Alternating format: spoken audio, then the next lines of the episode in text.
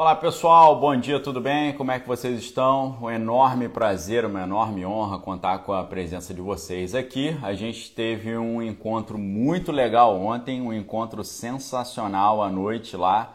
Tivemos um encontro em que falamos sobre o metaverso e a, o fim da privacidade. Trouxe artigos aqui maravilhosos, trouxe matéria do do Wall Street Journal, do Washington Post, matérias sensacionais mostrando para você os problemas muito grandes de privacidade que estão por trás dessa história de metaverso, que está todo mundo falando, ó, oh, que maravilha, que coisa linda, metaverso, meu Deus, vamos ganhar muito dinheiro com esse negócio de metaverso, nossa, meu Deus, que maravilha.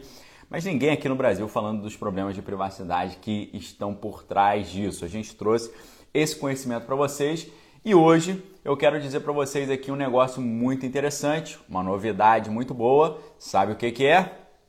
Esse encontro nosso matinal às 8h15 da manhã vai se tornar um encontro permanente, ok? Vai ser um programa diário de segunda a sábado, todos os dias aqui no, no nosso e no Instagram.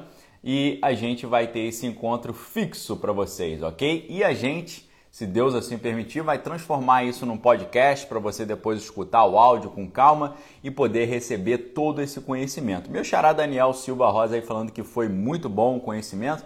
Então, pessoal, eu quero me comprometer a uma coisa aqui com vocês, ok? Eu quero me comprometer a entregar para você o máximo de informação por segundo o maior bitrate, o maior, a maior taxa de kbps aí para você, maior quantidade de conhecimento novo para agregar para você, para te dar poder, para te dar aí, uh, ah, para você estar tá capacitado para não ser iludido pelas astutas ciladas aí da, do inimigo, para você proteger a sua mente, você está com a sua mente completamente protegida e fazer isso da forma mais interativa, mais legal, mais descontraída possível porque eu sigo aqui com vocês, nós vamos seguir dois preceitos. Primeiro, é, o kbps máximo, ou seja, bitrate máximo, taxa máxima de transferência de informação por segundo. A cada segundo eu quero trazer um conhecimento enriquecedor para você. E, além disso, aquela ideia de, do écraser l'enfant, que é esmagar a chatice. Sempre fazer um negócio legal para você. Legal e com uma elevadíssima, máxima taxa de transferência de informação. Vamos lá para o nosso tema de hoje. A ciência transformou o inferno em realidade. Você fala, como assim, Daniel? Pessoal, o que está relacionado à ideia de inferno? A ideia de inferno se relaciona diretamente a um conceito de ao conceito de tempo eterno de prisão, uma prisão eterna, ok? O Osimar está perguntando onde ele encontra a pesquisa. A pesquisa está lá no grupo VIP lá do WhatsApp e no Telegram também, ok? Tá lá no grupo VIP. Eu não sei se o, a minha equipe já liberou, mas uh, vai ser disponibilizada lá, ok? Então, olha só, pessoal, prestem muita atenção. No, no final das contas, no que consiste o inferno? Consiste numa prisão eterna, ok? Prisão eterna. Ah, claro que alguns vão acreditar que é uma prisão provisória, que o cara vai sair de lá depois e tal, mas ele trata de uma prisão eterna. A prisão eterna ela está relacionada ao gerenciamento do tempo. E, é claro, o homem não vive eternamente, né? pelo menos na sua, na sua acepção biológica. A gente pode acreditar que o homem vive eternamente em termos espirituais. Mas falando estritamente em questões biológicas, em tese, o homem ainda não vive eternamente. Então não seria possível você colocar para o homem uma prisão eterna. Prisão perpétua, às vezes o cara fica na prisão até morrer, mas ele não vai ficar 200 anos na prisão porque ele não vai viver 200 anos. Só que aí você tem dois problemas, tá? Você tem dois caminhos para a implementação desse inferno na terra, ou seja, dessa prisão eterna. Primeiro, ou você teria que fazer o homem viver eternamente, ou você teria que distorcer a percepção do tempo. Ok, pessoal? Dois caminhos para a prisão eterna fazer o homem viver eternamente ou distorcer a sua percepção do tempo, ok? E se eu falar para vocês que as duas coisas estão começando a se tornar possíveis? Nós já falamos aqui sobre as tecnologias de extensão da vida, que a Google com a empresa Calico, a gente tem a empresa Terrasem, o Terrasem Movements, tem várias vários magnatas da tecnologia, conforme o Jaron Lanier fala aqui nesse livro, ó. Who Owns the Future? Quem domina o futuro? Nesse livro, especificamente aqui na página 325, uh, ah, no sétimo interlúdio, ele vai falar aqui, ó. Limits are for mortals. Limites são para os mortais. O subtítulo aqui, ó. Uh, From Social Network to Immortality, das redes sociais à imortalidade. Nesse livro aqui ele vai mostrar como os grandes magnatas do Vale do Silício estão pesquisando desenfreadamente tecnologias para estender a vida, né? E eles acham que uh, hoje, por exemplo, já pessoas que estão viva, vivas hoje já poderão viver eternamente, ok, pessoal? Então, isso aqui é muito importante você entender essa história. Nós já falamos extensivamente sobre tecnologias de extensão da vida, a ciência da imortalidade, o vídeo está aí salvo no Instagram para quem quiser assistir. Falamos sobre uh, os seres vivos imortais, né? a Hidra, a, a Turnitopsis dorne, que é a água viva Benjamin Button, falamos sobre o pinheiro de Bristolscone, falamos sobre o, algumas espécies de peixes também que são considerados imortais, falamos sobre a mulher das células imortais, que é a Henrietta Lacks, né, que deu origem às células HeLa, que trouxeram a solução para várias das enfermidades que nós temos hoje. Falamos aí sobre as pesquisas de terapia genética que podem simplesmente retardar e acabar com o envelhecimento, porque hoje já se sabe o que efetivamente causa o envelhecimento, que é o encurtamento dos telômeros, que é uma parte do DNA que antes era considerada DNA descartável, né? junk DNA. Então, ah, os estudos para a tecnologia de extensão da vida já estão bem encaminhados. Nós já falamos sobre isso. Então, pessoal, uma das ideias que alguns pensadores estão trazendo, né? A Universidade de Oxford ficou durante muitos anos pesquisando isso, como aumentar a pena dos detentos de delitos assim horrorosos. Então, você colocar né, na, na no Reino Unido hoje a Universidade de Oxford fica no Reino Unido. No Reino Unido hoje a pena máxima são 30 anos. Então, o que, que eles estão, estavam pesquisando na Universidade de Oxford? Eu vou mostrar já já a matéria para vocês. Estavam pesquisando uma maneira de aumentar esse prazo aí de prisão.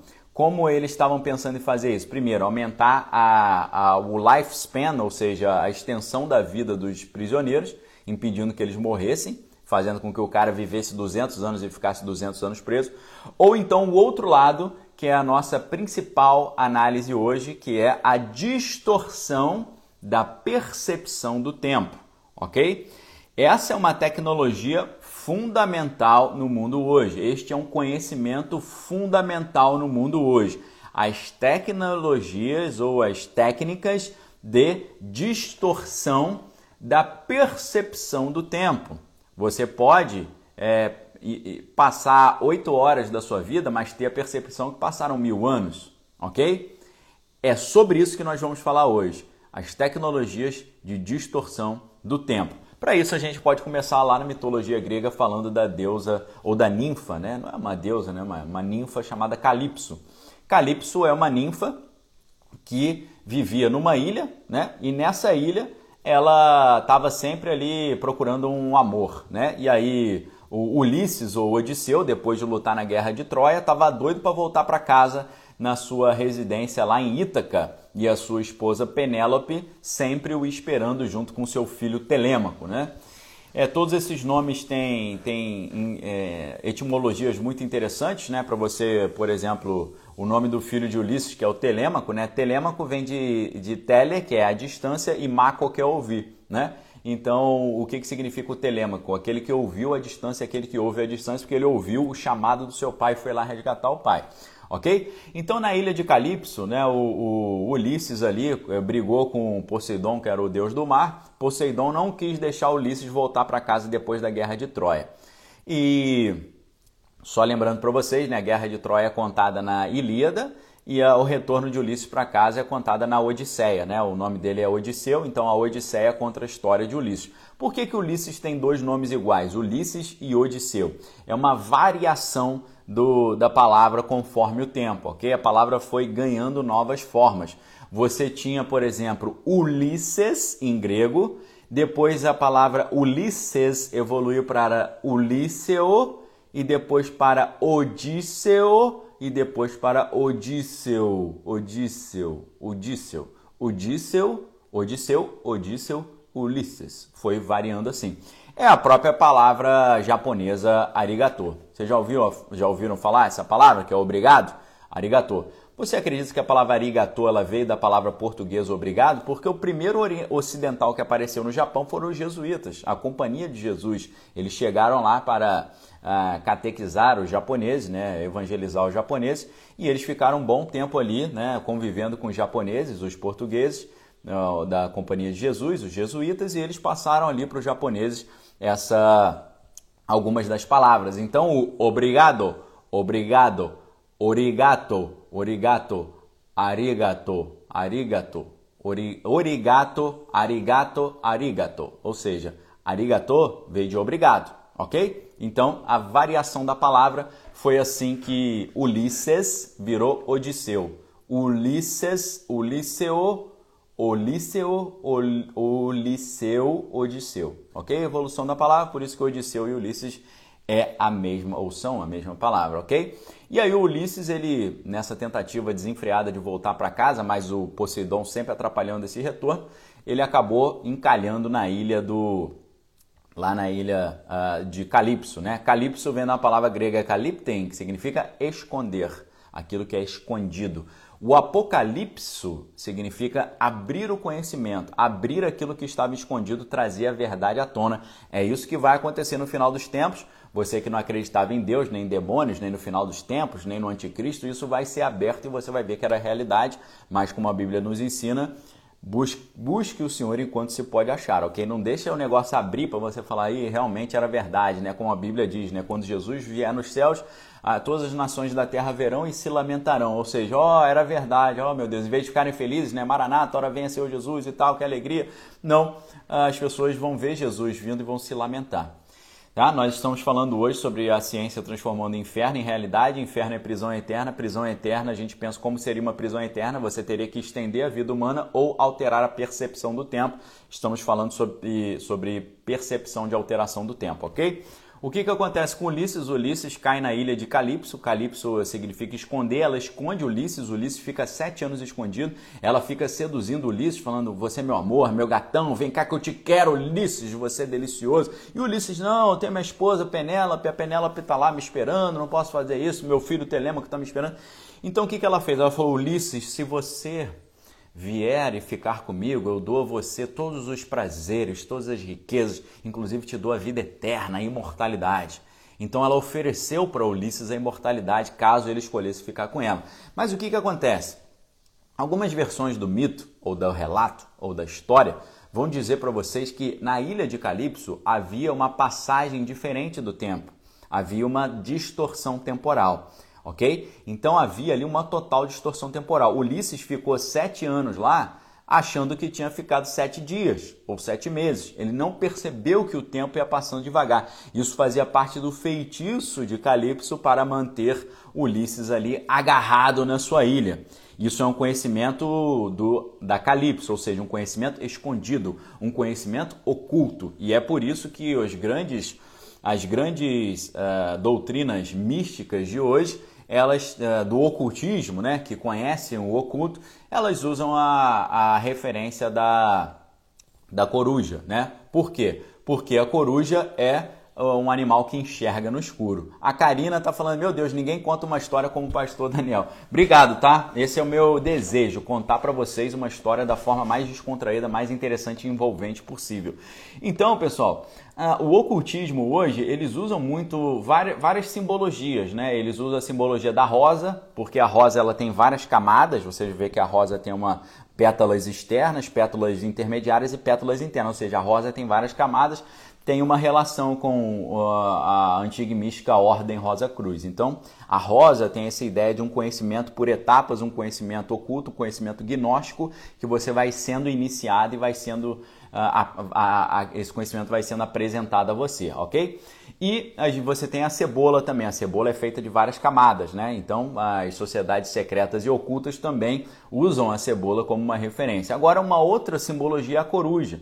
Né? Você tem lá nos Estados Unidos uma, um, um, um, negócio lá, um clube de, de, das pessoas da elite americana em São Francisco, na Califórnia, onde alguns já conseguiram entrar, como o John Ronson e o, o, o outro o Jones, né, um americano nosso uh, velho conhecido, né? O Alex, famoso Alex lá, ele entrou e você vê que lá eles têm uma, uma estátua gigante de uma coruja, né? E a coruja, por que a coruja como símbolo do ocultismo? A coruja como símbolo daquele animal que tem um olho muito grande, é um dos poucos animais que tem visão binocular. O que, que significa visão binocular? Visão humana, visão que faz a triangulação assim, ó.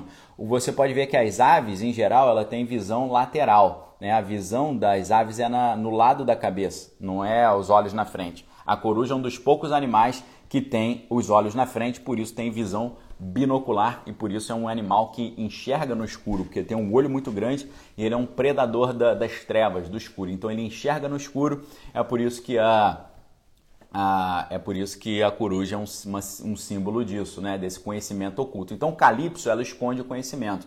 Agora tem uma relação também com Atenas, né? porque a gente tem a, a um, dos títulos de Atenas mais antigo era a, é o título a, a deusa dos olhos brilhantes, né? Atenas, a deusa dos olhos brilhantes, né? Palás Atena, né? Palás. Palás significa coruja, né? A deusa coruja, a deusa que enxerga no escuro. E foi Atenas que é, ficou enchendo a paciência de Zeus para liberar o Ulisses desse esconderijo, desse oculto, ok? Então, quando Ulisses sai de Calipso, é o Apocalipso, é a revelação de Ulisses. Ó, oh, Ulisses sumiu sete anos, ele estava ali, ele se revela novamente.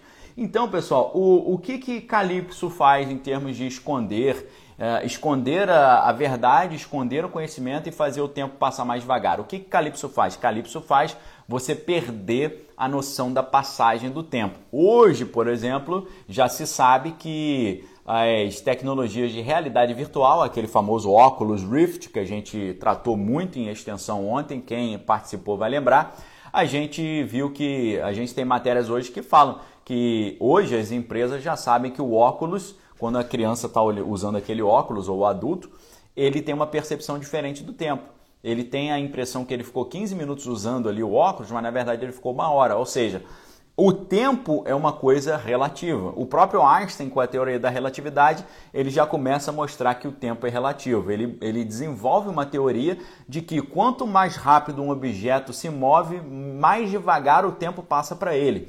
Isso parecia algo muito estranho, as pessoas não conseguiam entender exatamente isso, né? Como é que pode isso, né? Como é que o cara chega nessa conclusão com cálculos, né? Fazendo contas.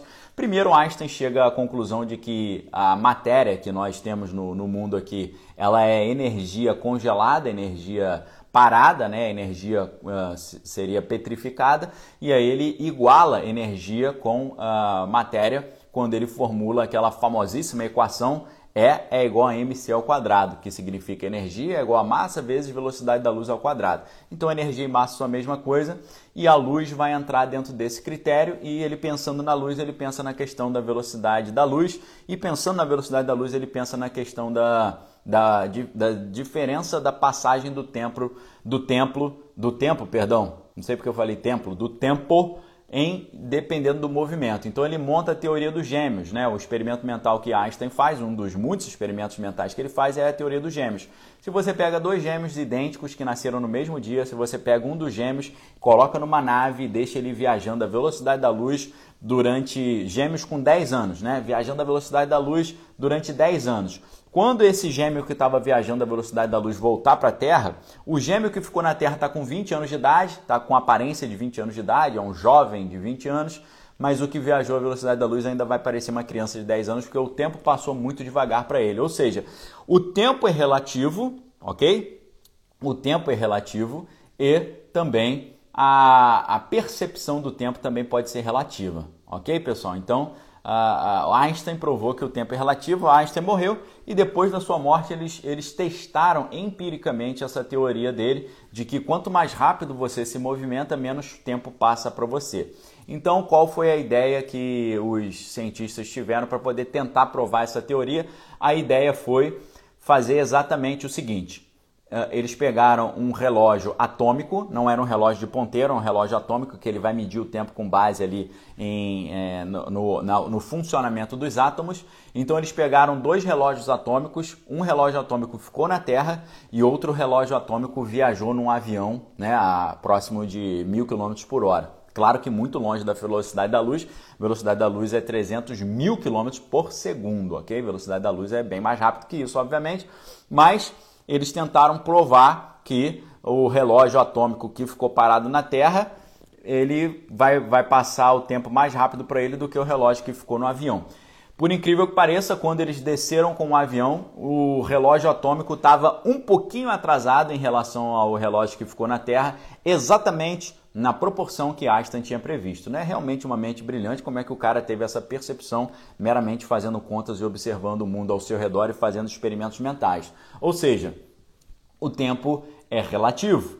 Tá? O tempo é relativo. Então, nós temos que primeiro entender isso, ok? Seria possível o inferno ser uma realidade? O que é o inferno? Prisão eterna. A prisão eterna é uma realidade? Para pensar se a prisão eterna é uma realidade, a gente tem que pensar duas coisas. É possível o homem viver eternamente? Está se tornando cada dia mais possível com as, os investimentos astronômicos em tecnologias de extensão da vida, mas sobre isso nós já falamos muito no outro episódio onde falamos sobre a ciência da imortalidade, está gravado aí para depois quem quiser assistir. Agora, quando a gente vê o outro lado, qual é o outro lado? Em vez do cara viver eternamente, a gente dar a ele a impressão que ele viveu eternamente, fazendo com que a percepção da passagem do tempo se mude. E é isso que acontece, por exemplo, quando o cara usa um óculos daquele para jogar videogame, ele acha que ficou 15 minutos, ficou uma hora. Ou então, pessoal, o que acontece nos shopping centers, ok? É, hum, técnicas de alteração ou de mudança, para não ficar ah, dissonante aqui,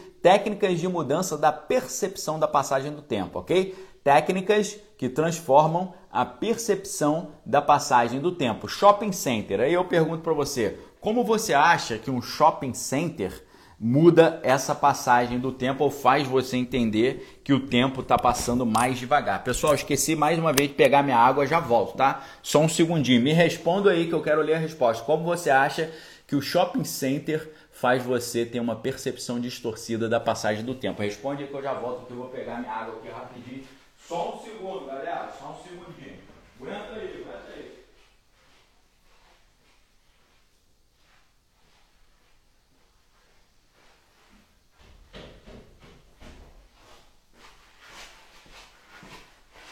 Com a boca seca ninguém aguenta, né, pessoal? Ninguém consegue trabalhar com a, com a boca seca assim do jeito que eu tava, ok? A Dalva tá falando que quando a gente sonha também tem a percepção que o tempo está passando diferente, com certeza também traz esse tipo aí de mudança, esse tipo de distorção. Agora eu quero saber para vocês, como vocês acham que o shopping center fazem você acreditar que o tempo passa diferente, né? O pessoal tá dando informações aí muito interessantes, né? Ah, olha só, ah, deixa eu ver aqui. Iluminação, né? Sempre me assusto quando saio do shopping e já está de noite, disse a Thaís. O shopping é uma caixa fechada sem luz, disse a Luciana. A Dilma falou só entramos e não tem janelas. O Gol Bonoro aí achou a ideia.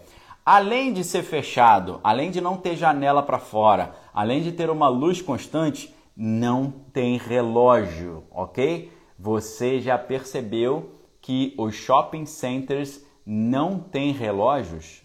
Não tem relógio, para que você não lembre da hora e ó, vá embora e deixe de comprar, ok? O que, que eu estou querendo trazer uh, com, para vocês aqui com essa reflexão? Tá? A Luana também falou não, não colocar relógio.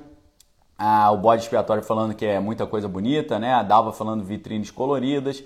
Mônica falando que esconde o céu, ó, ó, exatamente, né? O Renan falando que não tem relógio, caminhadas longas, quantidade demasiada de informação. Então, exatamente isso, ok? Muito obrigado aí pela resposta de vocês. Então, é tudo isso que vocês falaram. Ambiente fechado, você não vê o exterior, uh, caminhadas longas, não tem, não tem relógio. Principalmente, eles tiram o relógio do shopping, não tem relógio. Porque se você olhar a hora, você vai embora e você não compra. Ou seja, a todo momento nós estamos, nós estamos, uh, nós estamos vendo o, essas técnicas de transformação do tempo. Né? O Ricardo está citando um exemplo de uma exceção, né? toda regra tem uma exceção. Ele falando que o Iguatemi de Porto Alegre tem um famoso relógio de água, né? uma atração à parte do local, mas o povo fica o tempo lá, lá dentro assim mesmo, ok? Então, a temperatura estável, sem luz natural, não tem relógio, exatamente, tá? Então, olha só, pessoal, O que, que acontece? Nós, a todo momento, somos manipulados em nossa uh, percepção do tempo, em todo momento. Quando alguém quer que você consuma ele fica te dando uma percepção falsa do tempo, ok? Você vai ver um Netflix, Netflix, por exemplo, ele está sempre tentando maximizar o tempo de tela, ele sempre quer que você fique mais tempo usando, né? Ele, quando você some, ele te manda, ah, tem uma série maneira, ou venha terminar de ver aquela série. Quando você termina uma série, ele já te sugere mais 10 séries que tem a ver com aquilo tudo ali. Então, a todo momento, nós estamos, nós estamos passando por essas situações aí de é, alteração da nossa percepção de tempo, ok? O, a Thaís está perguntando se a aula do metaverso está salva. Então, pessoal, só vai ter acesso à aula gravada quem preencher um pequeno, uma pequena pesquisa que eu estou fazendo com vocês para entender melhor que tipo de conteúdo vocês gostam, ok? Então, pessoal, vamos lá.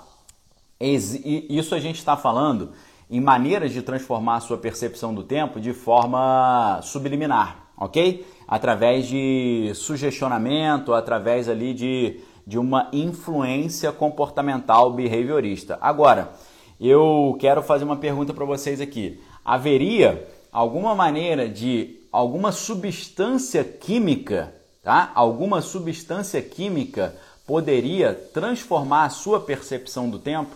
Essa que é a pergunta de, de um milhão de, de dólares hoje e é nesse momento que a gente entra no nosso, nas nossas imagens, ok? Deixa eu colocar aqui para vocês. Tem gente perguntando onde é que eu encontro essas pesquisas. Essas pesquisas, né, esses links serão liberados lá para o pessoal da, que está no grupo VIP, tá bom? Todas as, todas as matérias citadas serão liberadas para a galera que está no grupo VIP, ok? Inclusive as matérias citadas na live de ontem, a gente vai liberar daqui a pouco para quem está no grupo VIP, no meu grupo VIP do WhatsApp e do Telegram, para você uh, acessar o grupo VIP, basta clicar nos meus stories, tem o link, mas também na descrição do meu perfil, na minha bio, ok? Então, olha só, a pergunta que é feita numa matéria do Daily Mail de 14 de maio de 2014. Nós estamos falando de 2014, oito anos atrás, ok? 14, 2014, oito anos atrás. Olha o que o, olha o que o pessoal da Universidade de Oxford estava pesquisando. Poderemos condenar os criminosos a sofrer por centenas de anos? A biotecnologia pode nos permitir prolongar a vida dos condenados indefinidamente. A gente já falou sobre esse aspecto, ok? Então, pessoal, olha, olha o naipe desse estudo, tá?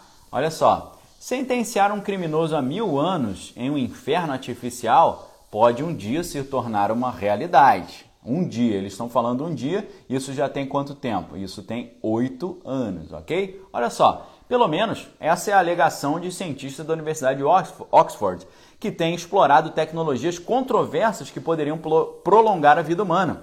Eles dizem que bilhões estão sendo investidos em técnicas que podem significar que os criminosos mais cruéis serão mantidos vivos indefinidamente na condição, uh, em condição condizente com os seus delitos, ok? A pesquisa vai ser liberada daqui a pouco, tá, pessoal? Tem gente falando que não encontrou o link da pesquisa. A pesquisa vai ser liberada daqui a pouco, tá? Então, olha só. Uh, no, no, ano passado, isso 2013, uma equipe de cientistas liderada pela doutora Rebecca Roche, que é uma filósofa da Universidade de Oxford, hoje ela está na Universidade de Leeds, não, na Universidade de Leeds, na Universidade de Londres, na London University.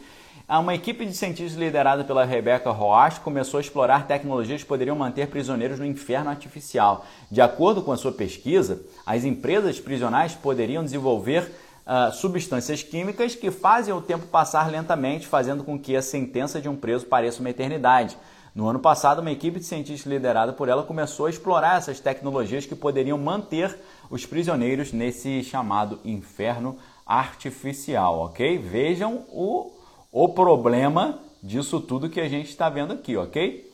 Então, olha só, Alguns delitos são tão ruins que exigem um longo período de punição e muitas pessoas parecem sair dessa punição no, no, dia que elas acabam sua vida. Né? Então eles estão dizendo que uma prisão perpétua, que o cara morre na cadeia, é pouco, ele teria que ficar mais tempo lá. Então a doutora Roche, ela destaca que ela, o que ela descreve como uma sentença risivelmente inadequada de 30 anos para um casal. Teve um casal que fez uma coisa completamente é, impronunciável aqui com um menino, uma jo um jovem rapaz, fizeram uma coisa inacreditável em termos de maldade e ficaram só 30 anos presos. Né? Ela falou que isso é muito pouco para uma coisa tão é, terrível que foi realizada. Então ela está pensando maneira de manter os caras de crimes assim inacreditavelmente horríveis por mais tempo. Então ela vai dizer que as tecnologias de extensão da vida pode significar que os criminosos ali mais cruéis sejam mantidos vivos indefinidamente na condi numa condição condizente com seus delitos, além de prolongar a vida a uma série de substâncias químicas psicoativas que distorcem o senso de tempo das pessoas, ok? Distorcem o senso de tempo das pessoas. Deixa eu ver aqui. Ó, a doutora disse que não pode estar longe, né, os seres humanos não estão longe de desenvolver uma pílula que pudesse fazer com que alguém sentir que tivesse cumprido uma sentença de mil anos.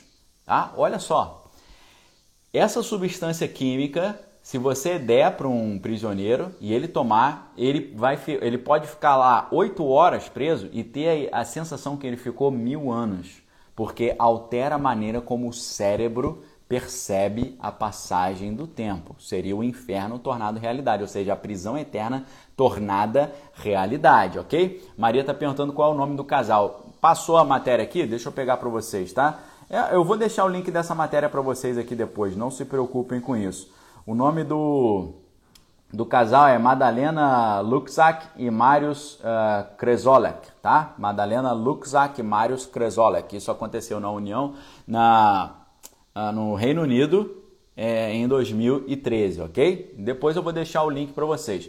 O meu assessor aqui, meu estrategista, o Wagner, está falando que o formulário com a pesquisa vai ser disponibilizado hoje no grupo VIP. Ao final do formulário você encontrará o link para assistir a live de ontem sobre o Panorama Mundial 2022, Metaverso e o fim da privacidade, ok? Então, pessoal, isso aqui é algo muito complicado. Você tem uma substância química que faz a pessoa ficar presa oito horas e achar que ela ficou mil anos, isso aqui é um negócio mais terrível que a gente pode imaginar, tá certo?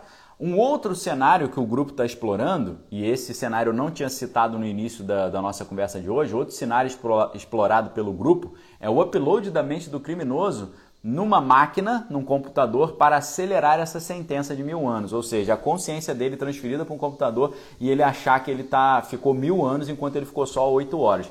Isso significa que com energia suficiente do computador seria possível acelerar a taxa na qual uma mente é carregada e executada. Olha só o nível da, da situação que a gente está chegando, a possibilidade de uma espécie de uh, de inferno real, né? Então eles vão dizer, claro, há uma visão amplamente difundida que qualquer quantidade de ajuste no cérebro de uma pessoa é inacetavelmente invasiva. Então o que, que eles estão querendo dizer? Você abrir o cérebro da pessoa e colocar um implante ali, alguma coisa, né? Seria algo assim muito invasivo, né? Mas o que, que ela, o que, que ela diz como solução?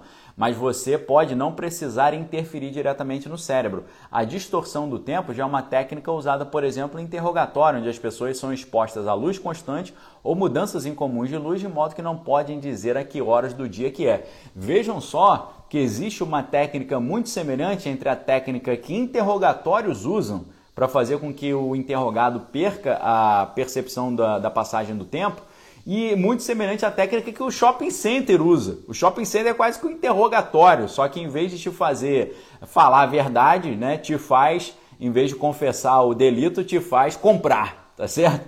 Vejam só que negócio, né?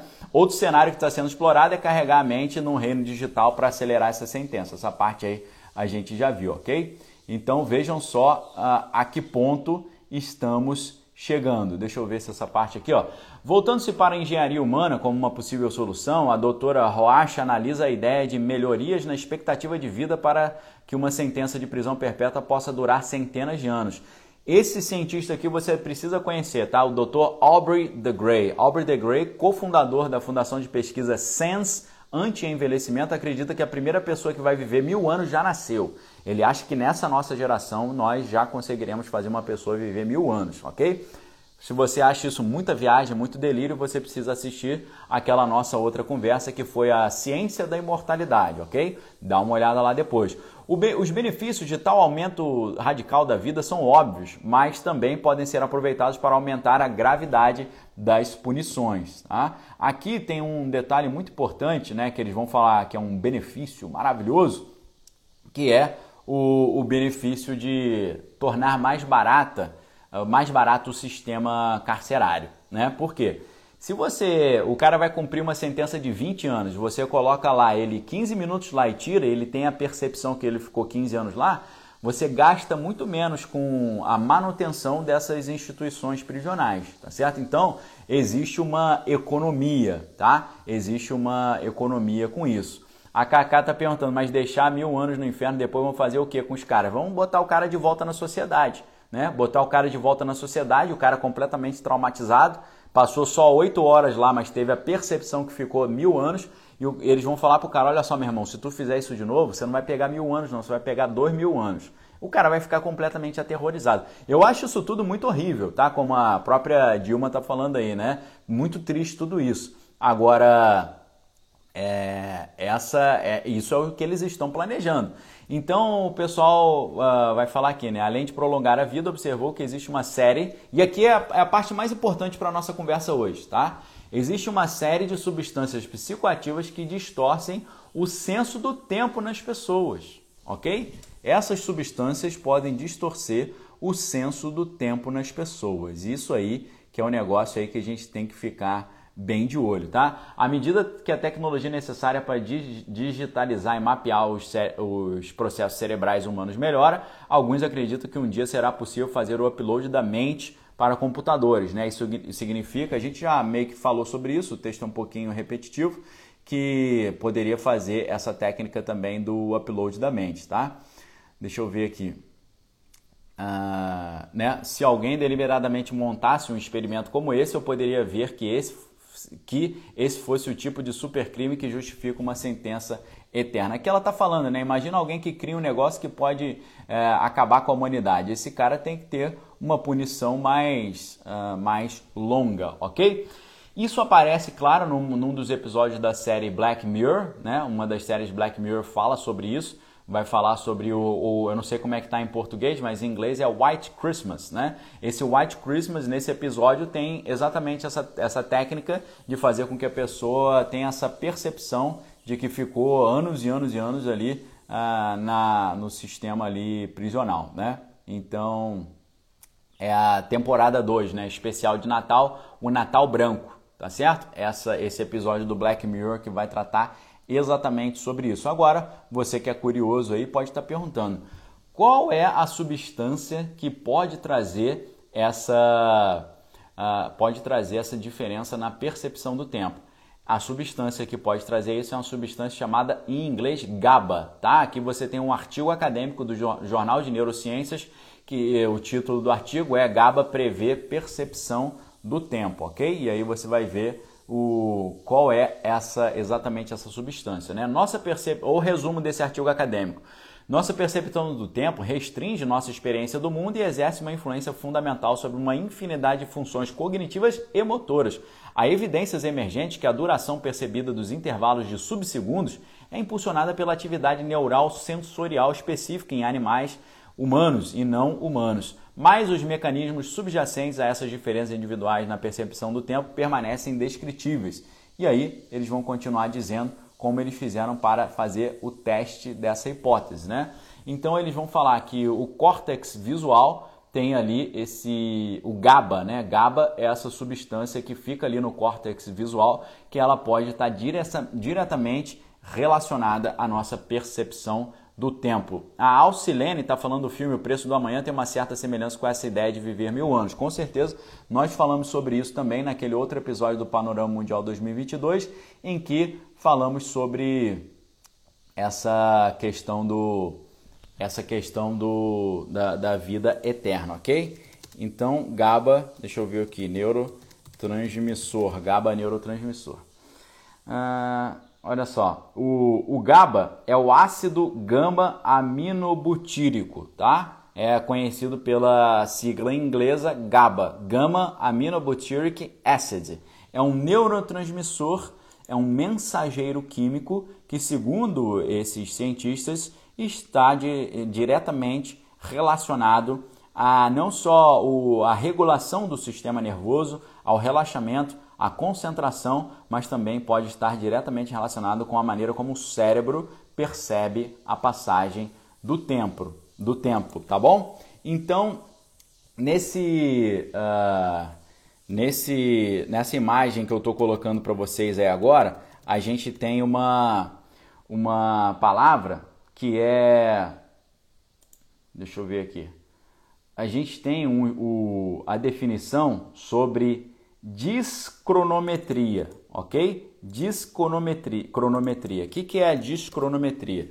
Discronometria é a maneira com, quando o cérebro tem uma, uma dificuldade de perceber a passagem do tempo, ok?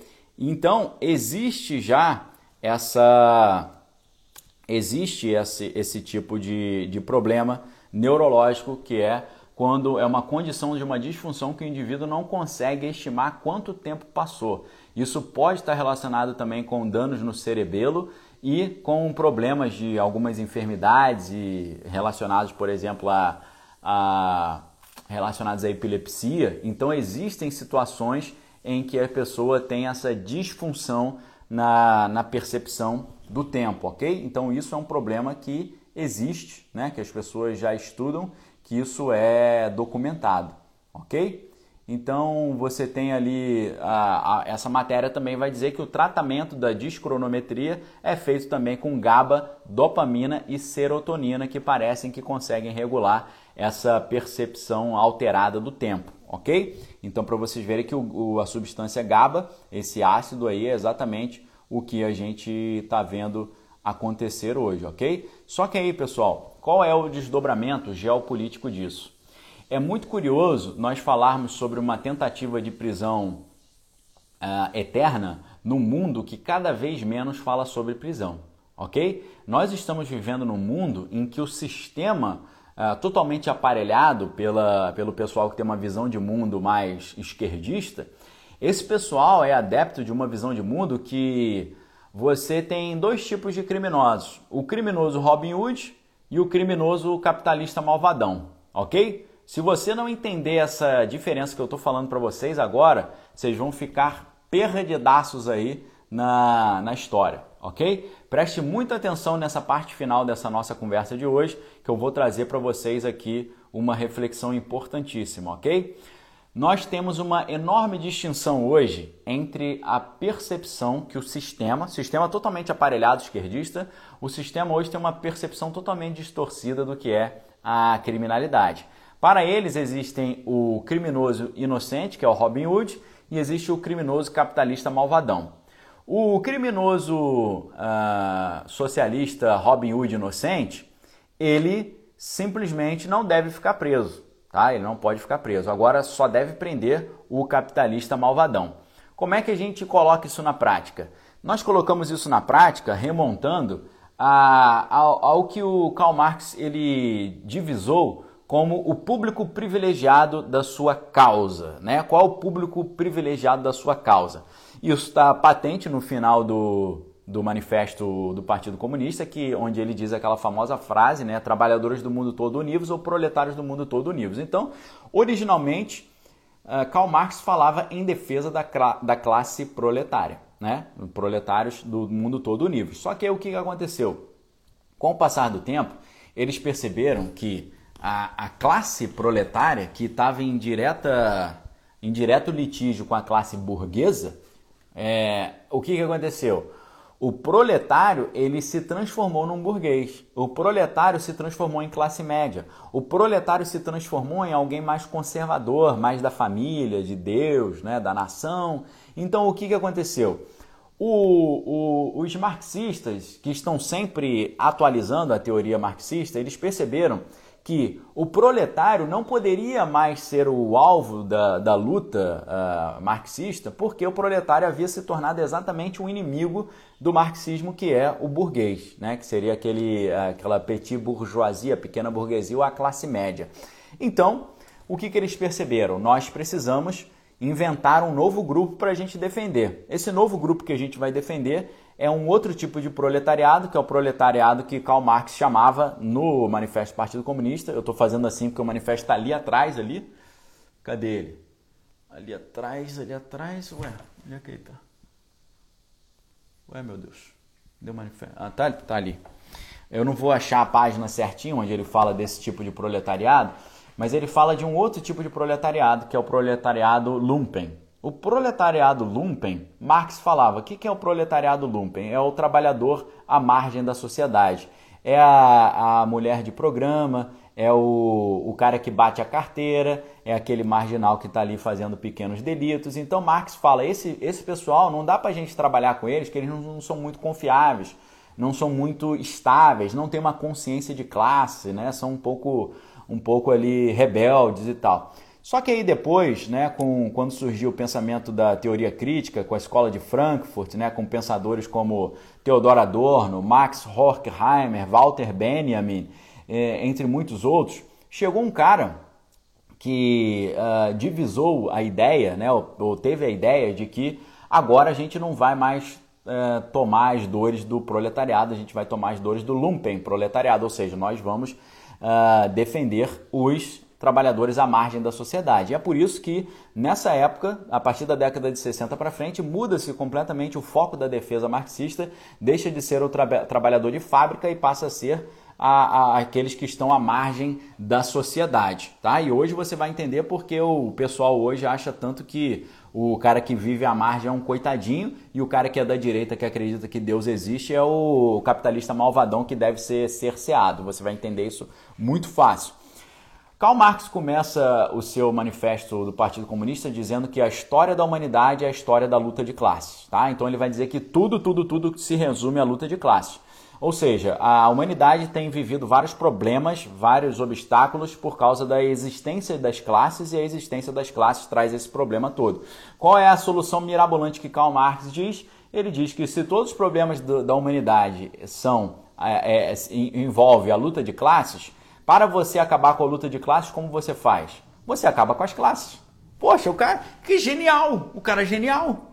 Se todos os problemas do mundo estão envolvidos na luta das classes, como é que a gente resolve? A gente acaba a classe. Porque se não tem mais classe, não tem mais luta. Poxa, que solução!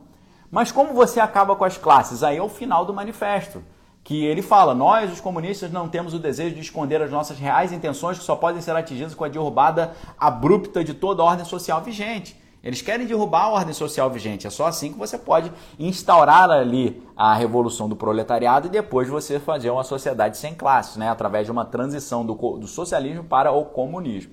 Então, na ótica dos intelectuais de hoje, como é que eles veem? Eles veem um cara que está trabalhando à margem da sociedade como? Poxa, por que, que o pessoal tem falado aí que ah, não tem problema o cara roubar um celular, né? Coitado dele. Por quê?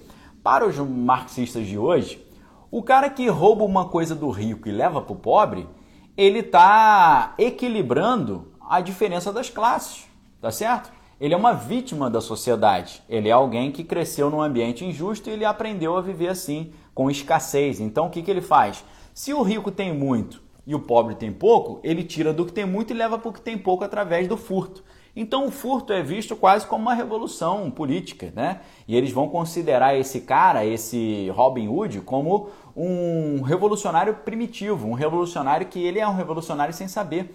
Ele está lutando contra a luta de classe sem saber, porque ele está tirando de quem tem de mais para quem tem de menos, né? Ele está reduzindo a desigualdade social e a diferença das classes.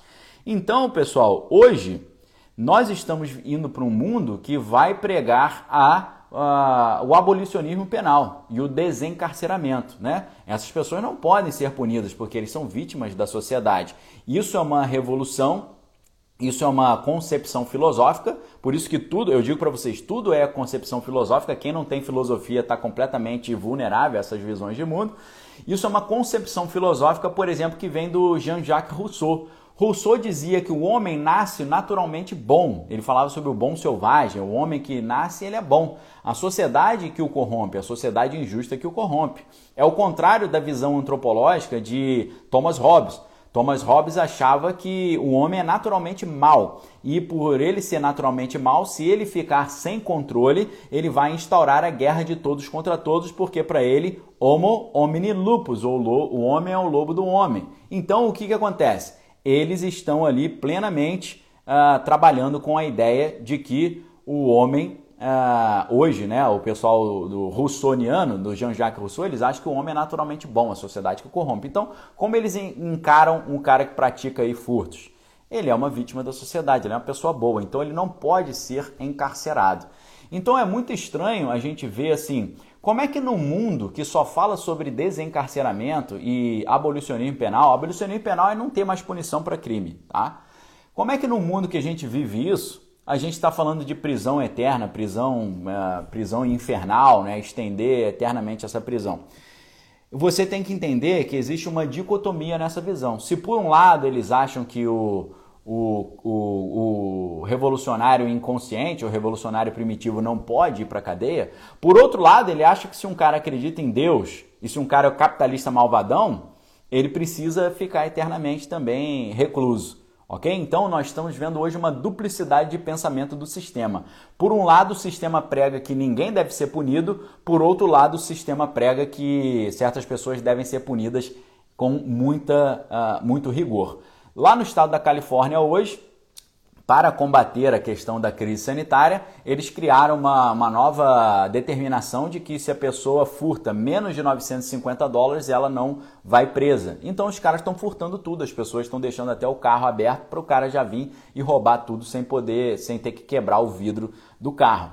Então nós estamos vivendo uma grande dicotomia no mundo hoje. Né? Nós temos um mundo ali que, por um lado, ele diz que ninguém deve ir para a cadeia, mas ninguém quem? Ninguém o revolucionário primitivo, né? O, o, o, a vítima da sociedade. Mas por outro lado, né, uma família que, que quer ensinar seu filho em casa, ou que diz que Deus existe, ou que diz que a família é importante, esse pessoal não, esse pessoal tem que ser alijado da sociedade, ok? Então vejam que você poderia dizer, ah, mas Daniel, essa teoria que eles estão falando de prolongar as prisões, isso não vai frutificar porque hoje eles estão falando sobre desencarceramento e abolicionismo penal. Isso aí é tá fora de moda porque eles estão reduzindo uh, o número de pessoas que estão encarceradas. Na verdade, eles estão reduzindo um grupo de pessoas, que é o lumpen proletariado, e do outro lado eles estão querendo botar todo mundo lá na prisão. É engraçado que ao mesmo tempo que a gente vê políticas de desencarceramento, como audiência de custódia, que o cara chega lá, faça uma audiência e o juiz fala: "Não, não precisa prender o cara não. Pô, não faz mais isso não. Volta lá, valeu, libera o cara".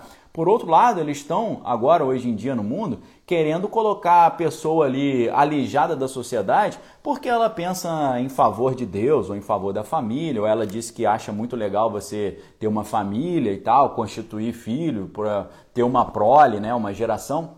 Então você precisa ficar muito atento com relação a isso, porque hoje em dia a gente vê um afrouxamento da legislação para determinados grupos revolucionários e um endurecimento da legislação para determinados grupos considerados problemáticos, né? Como lá nos Estados Unidos você viu, agora o grupo problemático é o pessoal que é da direita que diz que Deus existe e que a gente deve viver em comunhão com ele. Então, esse estudo de hoje da ciência transformando o inferno em realidade, dessa extensão da, do encarceramento, deve ser visto com muita preocupação porque isso pode ser aplicado para os novos inimigos do Estado. Quem são os novos inimigos do Estado? Aqueles que dizem que Deus é legal. Então é algo muito uh, preocupante, a gente deve ver com muito cuidado. Né? Por que, que essa política do desencarceramento, essa política do, da audiência de custódia, essa política aí do abolicionismo penal não vale para todo mundo, vale só para um grupinho, né? Então aí você vê o partidarismo dessa galera, ok, pessoal? Então isso aqui nos mostra mais uma vez que nós estamos caminhando diretamente para o, uh, aquilo que a Bíblia fala sobre o final dos tempos, ok? Isso aqui é o cenário do final dos tempos. É, você vê os grandes marginais andando livremente na rua e as pessoas de bem, meramente porque são cristãs, sendo ali alvo de, da opressão do Estado, ok? Isso é o final dos tempos e o final dos tempos mostra para nós duas coisas: mostra a revelação da verdade, né? O apocalipse, calipso é esconder, apocalipse é revelar. Por isso que qual é a tradução em português do Apocalipse? É o livro da revelação. Em inglês, o livro do Apocalipse é The Book of Revelation, o livro da revelação. Então, o final dos tempos será a revelação clara de que realmente existe o mal e, e que realmente existe uma existe uma questão ali que você vai ver que existe o bem e existe o mal e que a gente precisa escolher um lado, ok, pessoal? Escolha o lado de Deus, escolha o lado de Jesus porque esse é o melhor lado. Deixo um forte abraço para vocês, agradeço a sua audiência aqui. Daqui a pouco a gente tem vídeo no canal do YouTube, vídeo aí uh, muito importantes também, também, trazendo questões sensíveis para vocês. E quero dizer que a gente vai ter esse encontro sempre, de segunda a sábado, às 8h15. No domingo a gente vai ter uma reflexão bíblica, ok? Então amanhã a gente se vê novamente às 8h15. Muito obrigado aí ao Ocimar, ao Insta do Fábio Basílio, Suzana Araújo, Luciana. Muito obrigado aí pela presença de todos vocês aí, do Elter a Bela Flores Bela, Luciana, o Augusto Nascimento 13 começou a seguir, seja bem-vindo. Tivemos uma galera que começou a seguir. Nesse momento, pessoal, gostaria que você me ajudasse a dar um print na tela, ok? Vamos dar aquele print na tela para você me ajudar a divulgar o nosso material aqui, o nosso trabalho. Deixa eu colocar aqui a, a telinha, a, a capa legal aqui, para a gente poder dar aquele print legal da tela e você me ajudar a divulgar ok? Nós estamos aqui, pessoal, todos os dias, então, de segunda a sábado, trazendo conteúdo de altíssimo nível para você, completamente gratuito. Então, a única coisa que eu peço como agradecimento, como retribuição, é você dar um print na tela aí. Vou tirar os comentários para você poder dar um print na tela e me marcar, ok? Dê um print aí na tela e se você puder, se você gostou do conteúdo como forma de gratidão, dá um print aí na tela, coloca nos seus stories e coloca lá é, gostei, sei lá, se você tenha gostado de verdade, né? Indico, muito legal, alguma coisa assim, ok? Nesse momento você pode fazer o seu print, então depois você me marca lá por gentileza. É a maneira que eu te peço como forma de retribuição por esse conteúdo gratuito aqui que eu tenho entregue para vocês todos os dias durante uma hora aí. Você vê, começamos 8h15, já é 9h13, uma hora de conteúdo para vocês. É claro, fica o convite para vocês ingressarem no grupo VIP do WhatsApp e lá vocês vão conseguir ter acesso às matérias citadas nesse vídeo, as matérias citadas no vídeo de ontem e a pesquisa né, que eu estou fazendo com vocês para entender melhor o que, que vocês querem assistir em termos de conteúdo. E nessa pesquisa, que vai ser liberada logo depois dessa live, você, quando concluir a pesquisa, você vai receber o link para poder assistir o. para você poder assistir a live de ontem, ok? Forte abraço para vocês, fiquem com Deus, examine todas as coisas, retenha o que é bom, uma excelente semana, muito obrigado pelo apoio. Um abraço aí para o Danilo, a Margarida, Camila, para o Zaqueu, para o Carlos Alberto, Fleury, Rosana, Leandro, Gilson, Raquel, Thaís, né, Júlia, Fátima, Sandro, Fabiano, uh, o Gonzaga, André, Bela, Edilson, uh, o Gol Bonoro, Madeiro de Ferro, Dilma, Lúcia, Elter, uh, Deixa eu ver aqui. Alfa, Tech, Luciano. Obrigado, tá, pessoal? Fica com Deus. Amanhã a gente vem aí com mais conteúdo exclusivo. Um abraço para vocês. Valeu!